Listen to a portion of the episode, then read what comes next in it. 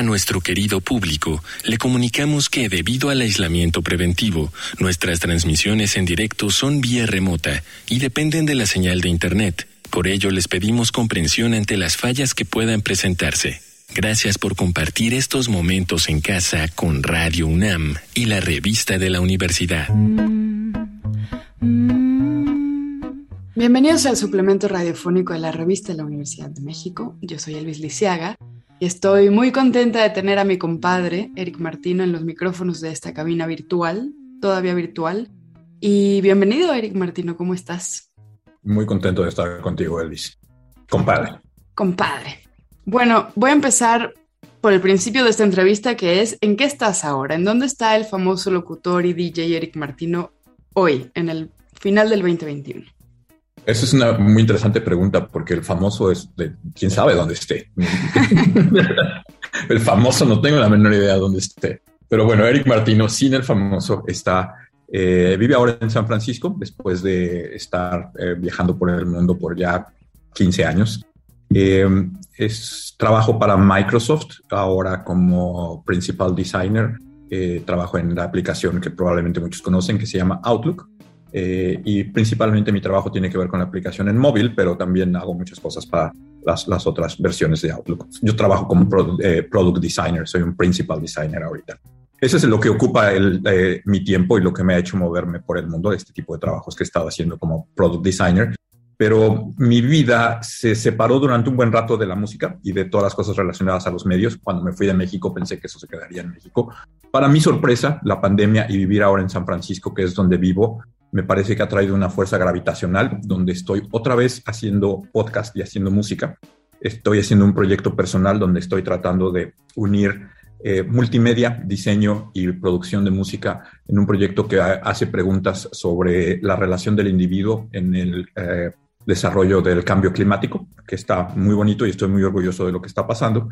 Y estoy haciendo unos podcasts en Convoy, que es una aplicación en México donde están pues muchas de las personas con las que yo trabajé en el radio durante muchos años. El tema que nos convoca hoy son los festivales, aunque en realidad nuestro tema es fiesta. Pero este programa yo lo quería concentrar en festivales de música porque tú eres un conocedor y viviste una transición importante de los festivales y de las sociedades asistiendo a festivales. Entonces, bueno, por empezar por el final, quería preguntarte cuál sería un momento que a ti te cambió la vida en un festival de música y luego, ¿cuál creerías que es la épica de los festivales de música? ¿Cuál sería ese momento más importante que han tenido, en tu opinión, los festivales de música en el mundo? Y odio cuando tengo que hacer referencia en mi vida y empiezo a sentirme grande al respecto.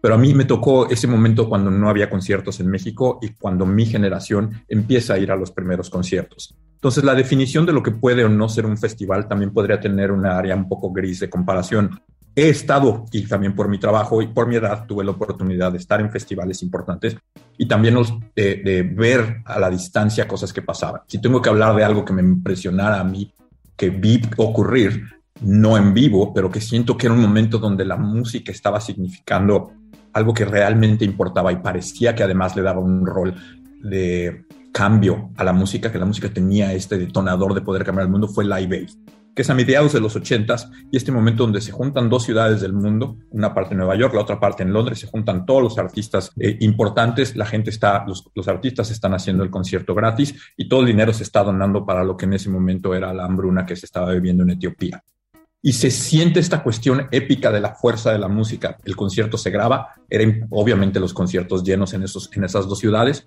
y después el concierto se transmite en televisión, en lo que en ese momento era probablemente lo más parecido a un evento viralizado que hoy ocurren seguramente varias veces durante el día, todo el tiempo en el planeta. Pero en ese momento era la única, el, único evento que estaba logrando eso. Más que un partido de fútbol como la final del Supertazón o ese tipo de cosas. Eh, o, a, la, par que una tragedia es en las noticias. Algo que realmente estaba uniendo al mundo con un, con un propósito. Y insisto, eso probablemente también mi edad tenga que ver. En ese momento yo efectivamente era, era muy chico y eso causa una impresión muy fuerte porque causa una cosa de aspiración no solo al evento en sí, de yo quisiera ver un evento así donde está tocando Queen y David Bowie y Ultravox y, este, y Ballet, los Duran Duran, todos los grupos que me gustaban en ese momento, todos estaban en, en, en Live Aid. que Phil Collins viajara de, Londres a, a, Nueva York en el Concorde para poder tocar en los dos lugares. O sea, esta cuestión que se sentía literalmente como si estuvieras viendo Game of Thrones en un día y todo relacionado a la música. No, hay aventuras, hay historias. David Bowie decide ceder este cinco minutos de su, de su tiempo para, o sea, toca menos canciones para que se ponga, se ponga un video importante donde se comunica qué es lo que se va a hacer con el dinero en Etiopía que Paul McCartney se sube sin, sin, avisar con otro grupo a tocar algo. O sea, insisto, hay como una cosa donde no lo puedes creer, un nivel de fantasía que se sentía increíble. Y me parece que era muy bonito el sentir que la música tenía esas partes. Y es un festival como que ocurre de manera única. A mí personalmente me marca en el 2000, cuando voy a Glastonbury, que es uno de estos festivales legendarios, y que me toca ver la primera vez que David Bowie toca en un festival desde los 60. O sea, él no tocaba en un festival desde antes de componer Space Oddity en el 69, o sea, y había tocado en Glastonbury.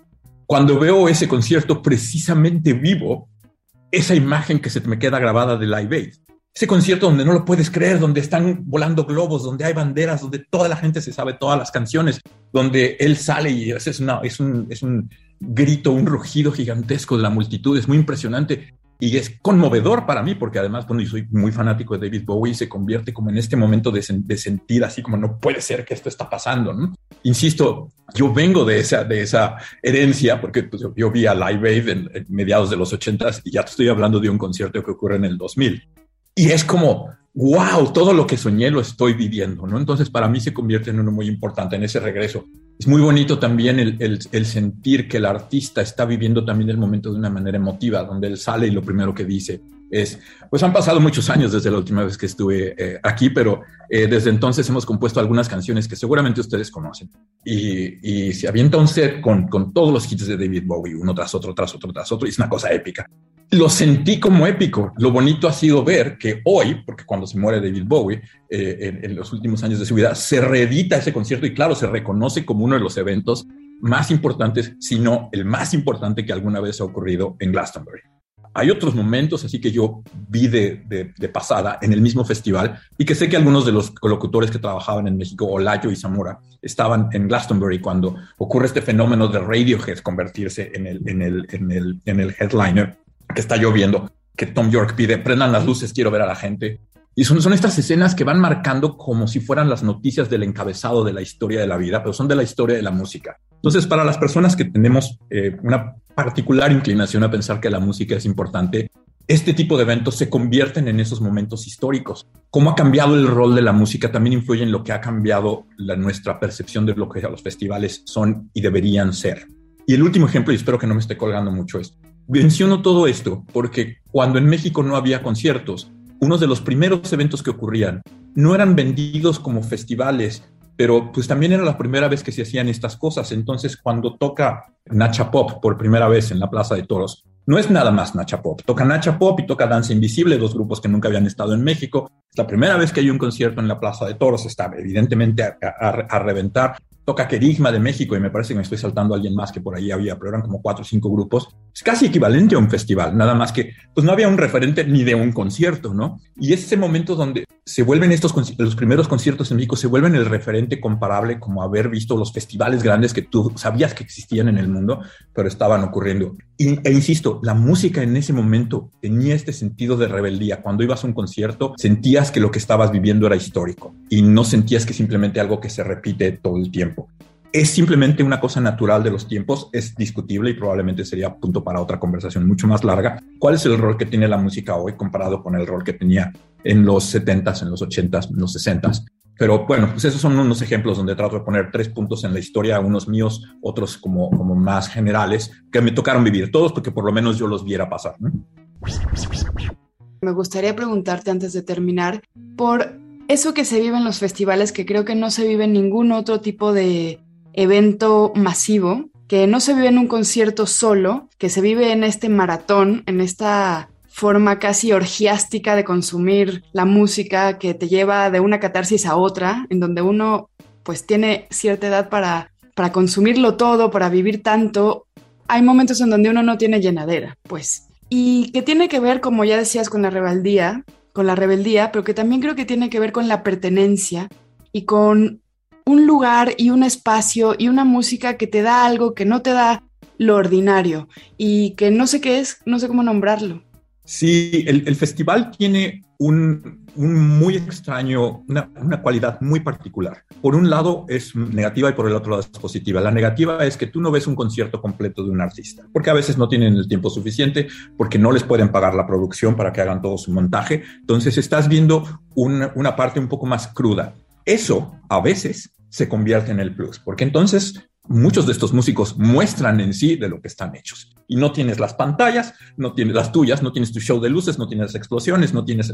Y, y, se, y se, hacen estos eventos en los que de repente te topas con wow, cómo toca este hombre, wow, con la química que se ve entre ellos como grupo. Y es, eso es muy bonito, wow, cuando se sube tal otro músico y, y tocan esta otra canción. Esas cosas son como muy especiales. Por el otro, en efecto, no estás viendo esto. Y, y puede haber también positivos y negativos sobre la cantidad de músicos que ves en el festival. Al principio, cuando empiezan estas cadenas hoy corporativas de festivales, era muy atractivo la idea de que por el precio de un boleto un poquito más caro, podías ver a 10 artistas en lugar de uno conforme pasa el tiempo, y creo que lo comparto con gente que también ya tenemos muchos años viendo música, un poco lo que pasa es que después eso pierde, porque también dices, bueno, si voy a estar 12 horas parado, o sea, ya para el momento en el que toque el grupo que quiero ver, estoy muerto, ¿no? Entonces ya no lo quieres ver y bueno, y no van a tocar todo show, entonces ya prefieres ver el otro. Así que hay que manejar esa dualidad, un poco como, como entenderlo. Ahora que son corporativos, ya te haces muchas preguntas sobre las ventajas o desventajas que esto, que esto tiene, eh, incluye. Al principio, no, al principio había que ir porque había que ir y había que ir desde la banda que porque era el disco o el grupo que tú sabías que eran los que venían empujando y había que verlos porque era la única oportunidad, hasta el grupo más grande que pues, igual, o sea, es, es, para el que ibas, ¿no? Entonces había que aventarse ese maratón. Hoy me parece que se juega también en otra cancha. No lo veo, cuando digo estas cosas de tiempo, no lo veo con una nostalgia de querer que pasen las cosas como antes, pero es curioso cómo sí se juegan en diferentes roles dependiendo de la época en la que, en la que quieras hablar. Y eso no, no ocurre ahora, ocurren otras cosas. Para terminar, me gustaría preguntarte cómo percibes tú esta transformación de los festivales. Si antes eran contracultura, ahora aparecen franquicias. Totalmente.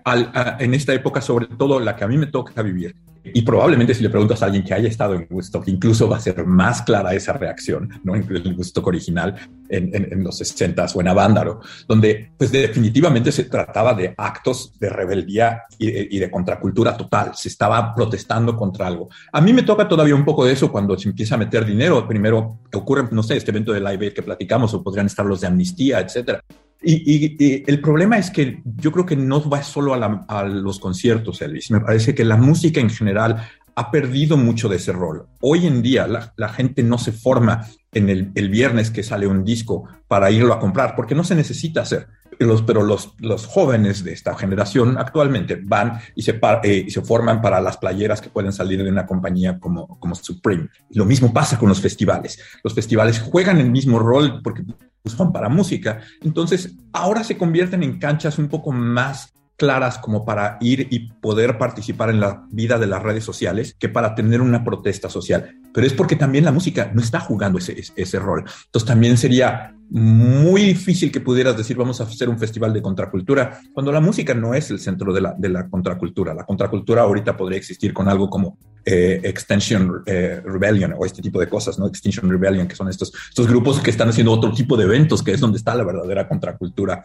en este momento y no en la música. No es culpa de los festivales, los festivales son solo un eco de lo que pasa. Me parece que tampoco es culpa de la música, me parece que en realidad el mundo se ha ido moviendo en los 80 había todavía una opción al capitalismo, hoy no la hay. Hemos llegado al final del programa. Si quieren leer más sobre fiesta, les recomendamos los artículos La importancia inesperada del exceso, de Alberto Ruiz Sánchez, y Hanukkah y la fuerza de los débiles, de Amador Fernández Sabatera. Ambos artículos se encuentran en el número de este mes de la revista de la Universidad de México. Pueden consultarla gratuitamente en www.revistadelauniversidad.mx. Recuerden que pueden coleccionar nuestros números y escribir a suscripciones arroba revistadelauniversidad.mx. En Twitter, en Facebook y en Instagram nos encuentran como arroba revista-unam. Y sobre este programa pueden escribirnos a arroba shubidubi. Gracias a Yael Weiss y a Denis Licea. Yo soy Elvis Liceaga. Hasta pronto. Este programa es una coproducción de la Revista de la Universidad de México y Radio UNAM.